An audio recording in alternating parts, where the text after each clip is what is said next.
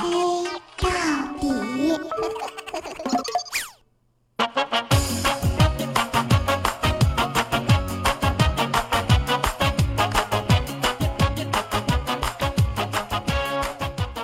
Hello，各位，欢迎收听，这里是由喜马拉雅没有赞助，暂时也没有打赏，为您独家免费播出的娱乐脱口秀节目《一黑到底》啊！我是隐身狗六哥小黑，千万不要问我为什么今天又更新晚了啊！我跟你们说，我到现在饭还没吃呢。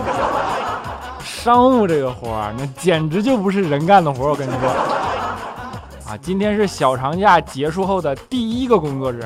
啊因为我昨天闹钟没响，所以我放了四天假嘛。好了，小长假过去了啊，不知道在刚刚度过的小长假里，大家都去哪儿 happy 了？有什么奇葩或者好玩的经历啊，都可以分享在我们的留言区。当然，有什么想吐槽的遭遇，也可以找我倾诉，对吧？把你们不开心的事儿通通都告诉我啊，我好开心一下哟。啊，开个玩笑啊。其实，在这个小长假呢，我们也没闲着，对吧？为了为了纪念这个伟大的日子啊，怪叔叔特意开车带我们举行了一次纪念抗战胜利七十周年的自驾游活动，特别的有意义。真的，这个自驾游啊，你们是不知道，那跟普通的自驾游比起来啊，还真是没什么区别。这不，那天一大早我们就开车出发了吗？然后没过多久，就成功的堵在了高速路上。你们也知道啊，在我大天朝，唯一不缺的就是人，对吧？整整四个小时啊，我们被堵在高速公路上一动不动，然后不出意外的啊，佳期同学出事了。俗话说得好，懒人屎尿多嘛，更何况是懒癌患者了，对吧？就佳琪同学一脸羞涩的跟我们说：“哎呀，内急。”但是你说这前不着村后不着店的，堵在高速公路中间，这也没有上厕所的条件啊。于是怪叔叔就问他说：“你能再坚持一会儿不？”啊，佳琪使劲摇头说：“啊，不行了，不行了，不行了，实在憋不住了。”啊，最后怪叔叔这也没办法呀，只好从座位底下掏出来一个黑色的塑料袋，递给了佳琪。当时佳琪脸腾一下就红了，然后就跟怪叔叔说：“这样不好吧？毕竟你们都是男的，你这样让我在车上解决，那我也不好意思呀。”啊，结果怪叔叔急了：“你是不是彪啊？我给你塑料袋是套脑袋用的，你自己下车尿去。”人有三急嘛，对吧？碰上了也的确没办法。这俗话说，好汉还憋不过三泡尿呢。正 俗话是我编的啊。一急起来，什么事儿都有可能发生，对吧？有一次我去逛街嘛，然后去一个公共厕所上厕所，就听见隔壁一个哥们问我说：“哎，终于来人了！哎，兄弟兄弟，你有手纸吗？我这太匆忙，实在是匆忙给忘了。”就我掏了掏兜，我说：“哎呀，不好意思，我这还真没有。”然后他说：“那那你有小报纸吗？你就我这没办法，我也抱歉。我说这实在抱歉，我真没有，我是来上小号的呀。”然后又过了一会儿啊，只见他从底下伸出来五块钱来给我，跟我说：“哥们儿，那你这样吧，你帮我换成五张一块的行吗？”我低头一看，我说：“这忙咱得帮啊，那东北人都是活雷锋，对不对？”于是啊，我果断的就给他换了五个一块钱的硬币。真的不用谢，不用谢啊。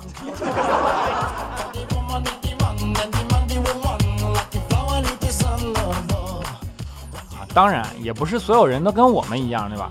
大多数人呢，在这个假期，在这个小长假，还是选择了用看阅兵式的方式度过了小长假的第一天，对吧？这不，我朋友圈也到处都被刷屏了吗？基本里面我看都是什么“壮我国威啊，祖国威武啊，小鲜肉真帅啊”之类的这种评论，对吧？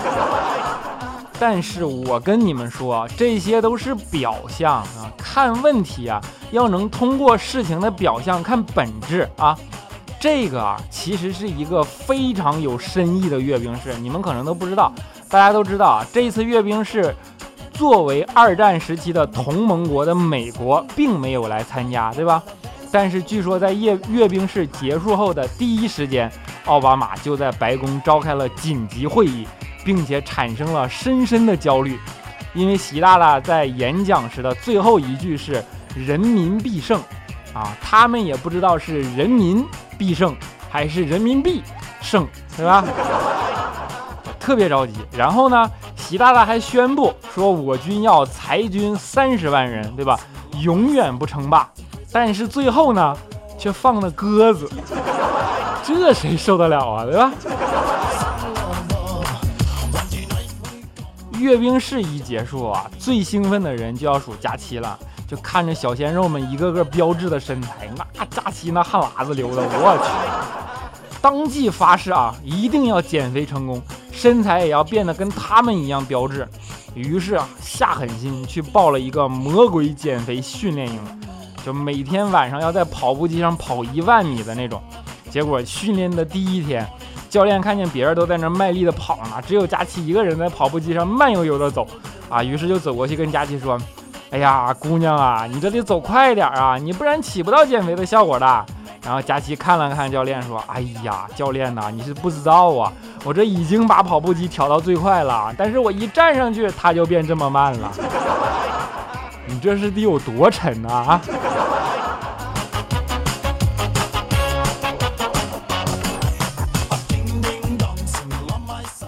这不经过了好多天的魔鬼训练嘛，佳琪觉得效果显著。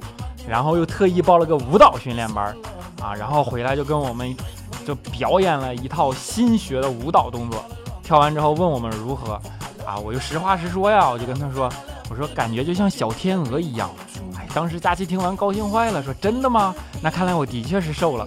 我说是啊，我说那个牌子的滚筒洗衣机，那质量那是一个好啊，哎呀，足足追了我两层楼。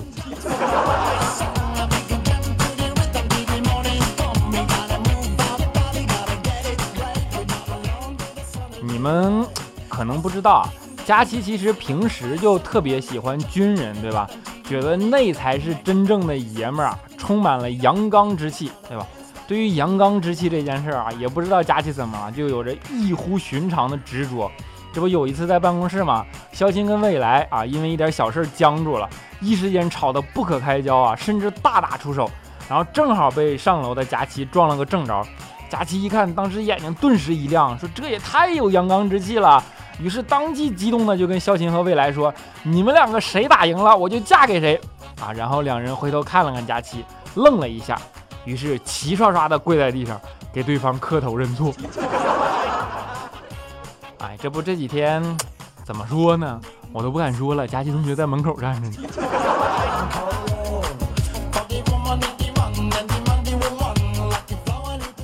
我们赶紧岔开这个话题啊，我们说别的话题。这这两天还是开学的日子，对不对？这两天还是开学的日子嘛，相信学生狗们到了新环境啊，在这短短的几天内都已经有了新的收获，对吧？当然了，开学这件事儿也不是对于每个人来说都是美好的回忆啊。比如说我，大家都知道啊，一般新生开学之后都会进行一个摸底考试，对吧？看一下你的成绩在新环境里的排名。啊，我还记得非常清楚，那年是我小升初的摸底考试，结果考试刚回家就被我爸打了一顿，当时都给我打懵了，我就问我爸，我说你为啥打我呀？你干啥呀？然后我爸就说，你这不明天就下成绩单了吗？我说那不明天吗？我爸说啊，明天我出差呀，还打个提前量啊。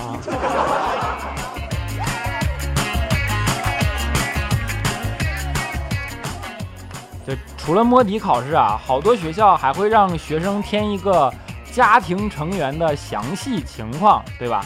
就弄得跟政审似的。当年肖钦上学也填过这个表格，然后填到父亲的职业一栏的时候，啊，肖钦愣住了。这肖钦他爸是个股民嘛，平常喜欢炒股什么的。但是肖钦觉着，你说写股民也不好听啊，对吧？于是想了想。大笔一挥啊，在那职业一栏上写了一个多家上市公司的股东，臭不要脸！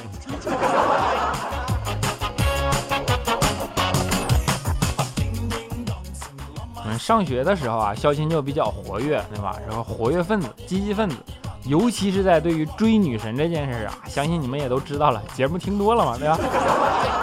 那个年代啊，还没有手机。也不像现在网络这么发达，一般的交流呢都还是写信。这不当时肖钦暗恋班上一个班花嘛，但是自己写的字儿实在是太丑了啊，就没办法，于是就学着电视剧里的桥段，找来了很多报纸啊，然后在上面剪下来签字儿，拼成了一封匿名的情书啊，上面写着我注意你很久了啊，交给了女神，然后女神一看啊就报警了。你这是要绑架呀？那智商真的是硬伤啊！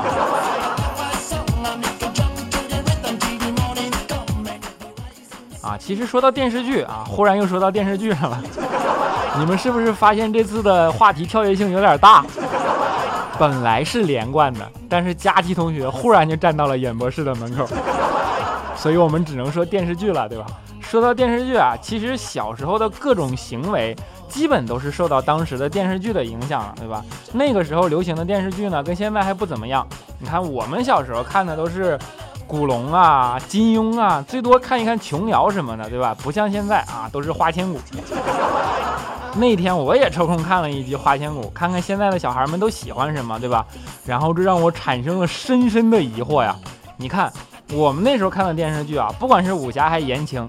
男的见到女的都会尊敬的称一声姑娘，是吧？王语嫣呢就被叫做王姑娘，小龙女呢就被叫做龙姑娘，赵敏呢就叫做赵姑娘。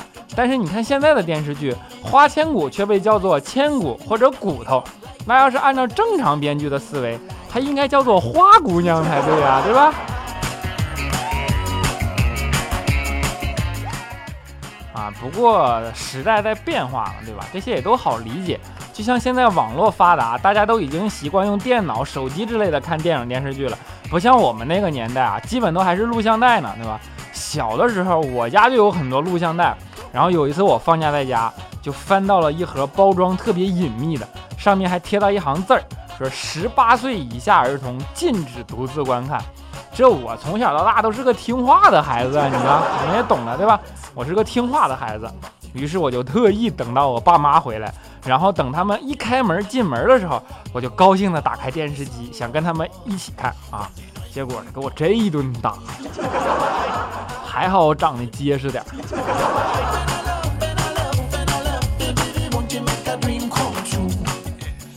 哎，不过也没有办法，小时候不懂事儿啊，不像后来长大了。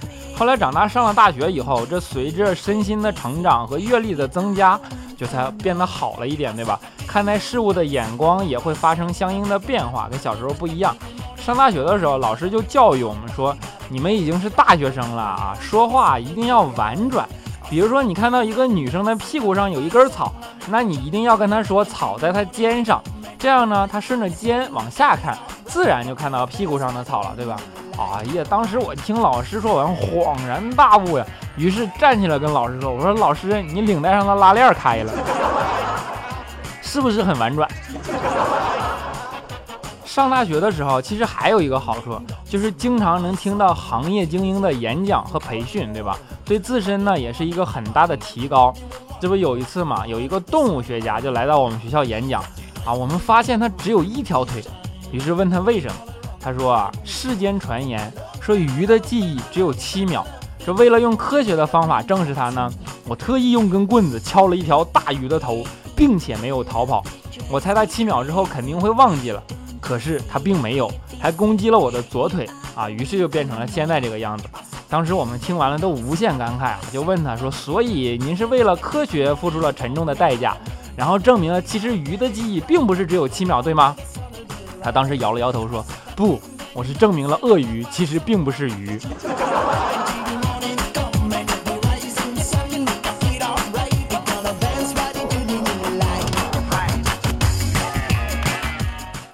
好了一小段音乐，欢迎回来啊！这里是由喜马拉雅没有赞助为您独家免费播出的娱乐脱口秀节目《一黑到底》啊！我是六哥小黑。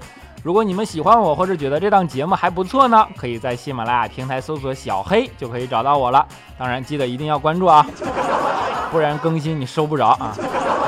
还可以在新浪微博和微信公众平台搜索“这小子贼黑”啊，有什么想说的话都可以及时的告诉我，我会在看到的时间第一时间啊回复大家。当然还可以加入我们的 QQ 粉丝群啊，四五九四零六八五三以及幺四二七二八九三，四五九四零六八五三以及幺四二七二八九三啊，欢迎加入，一起嘚瑟。好的，下面让我们来看一下上一期的节目听众留言。我们的哎呦大晴天评论说，家里的亲戚给介绍了个对象，照片直接发到我妈手机里了，结果被她一口回绝了。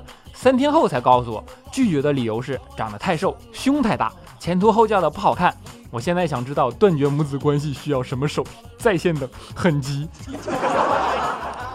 你这绝对是亲妈呀！我们的 A C E 喵酱评论说：“小黑，我没抢到沙发，我不开心了。我明天不吃饭，我去上海把你揍一顿。你这我冤呐，我呀！你揍我，你这理由也太充分了。”我们的 A 二幺三三老鲨鱼评论说：“爱调调啊，发错了，这是什么节目啊？比调调的还好啊！那爱未来，是你这爱未呢？干得漂亮啊！”啊，我们的程步堂龙胖评论说：“不容易啊，终于在周一听到了。”哎呀，羞涩啊！你的笑容很傻很天真。评论说：“一直在补课，现在不知不觉快开学了，一点也不开心。”是，那等你上班就好了，真的不用补课，当然也没有假期了，对吧？啊，我们的久别挨伞评论说啊，黑呀，我吃完饭准备去上自习啊，听着饭就喷了，噎死我了！哎呀妈，爱你，你都快噎死了，你还爱我，你这心也真是够大的。好的，么么哒啊！啊，我们的 N J 叶纸酱评论说，小黑，我九月七开学，哈哈哈，羡慕吧你，哈哈哈哈哈，是我又不用上学，哼。啊，我们的猪猪 K I 评论说：“嘿啊，微博上看到你的照片，很帅很帅，像我高中时最好的男闺蜜。我现在在考研，假期都没有回学校。我决定了，如果我考上吉林大学，我就在考研结束后去上海找你去。到时候你千万得见我哈，看在我们是老乡的份上。那倒没问题，你千万别带土特产啊！啊，为你的内裤掉了。评论说。”怎么不更新了？怎么回事？不迟更啊？怎么更新了？我以为又是催更的呢。他说怎么更新了？怎么回事？不迟更了？是严更单过期了吗？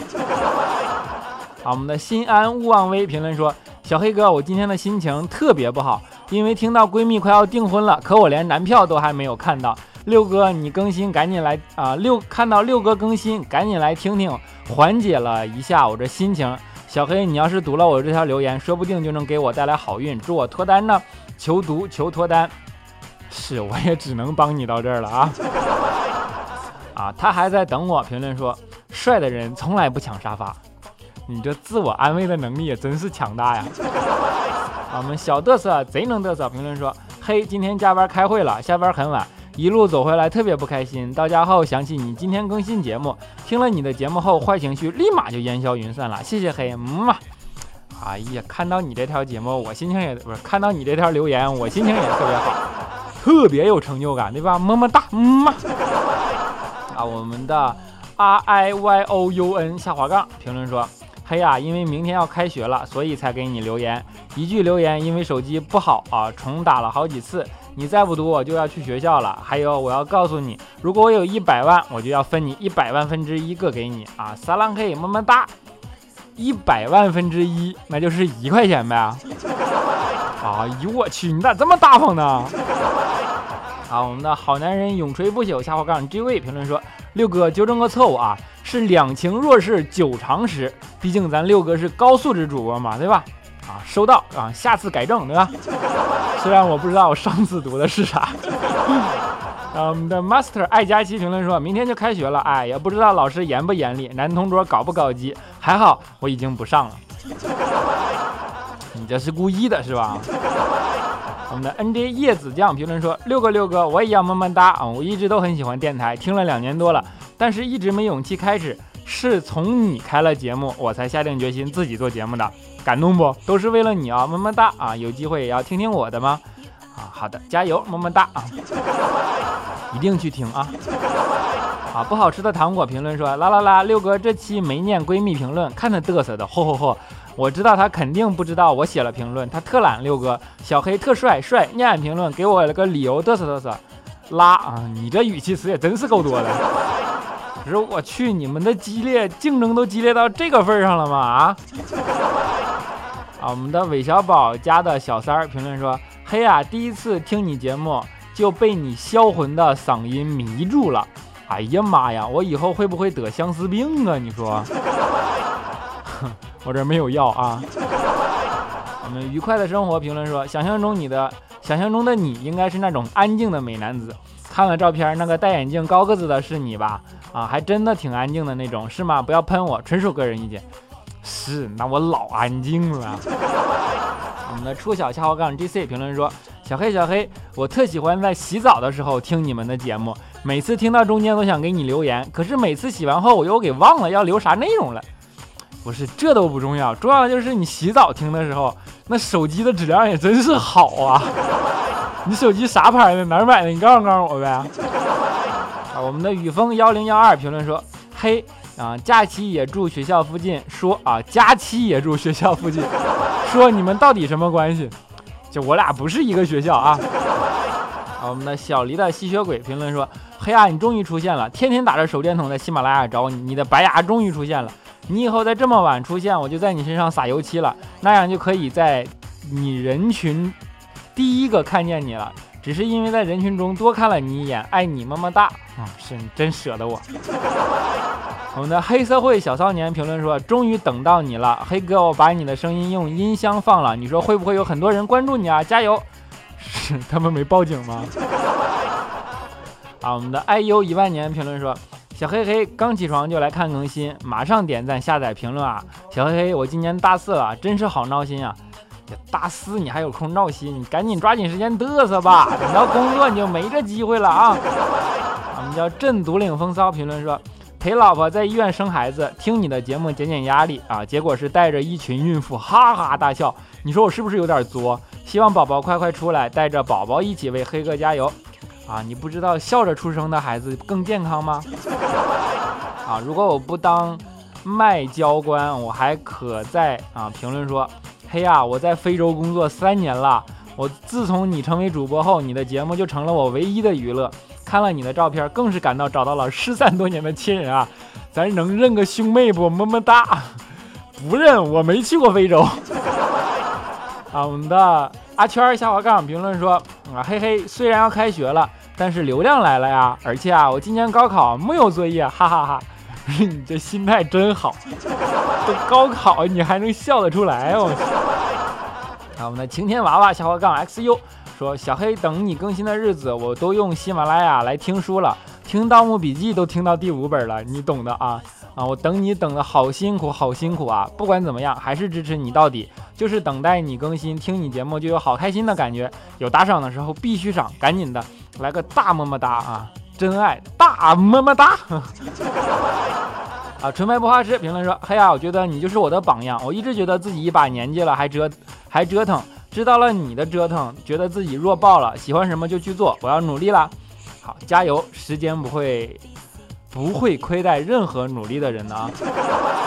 好，我们的哦哦呵呵我去评论说。”小黑是我听过最好的主播，没有之一。音乐优美，内容充实，主题明确，引人入胜。有了一黑到底，喜马拉雅准时更新的主播多了，拖延的少了，妹子多了，约炮的少了，评论里正能量的多了，喷子少了。（括弧发一次一 Q 币）（括号里的不要发）下滑杠小黑（括弧完了）是你这都给说出来了，工资扣二百啊！好的，今天好玩的留言呢，也暂时先为大家分享到这里啊。下面给大家带来一首张楚的特别好听的歌，叫做《孤独的人是可耻的》。正好也应现在开学的景了，希望大家能够喜欢。我们下一期节目不见不散。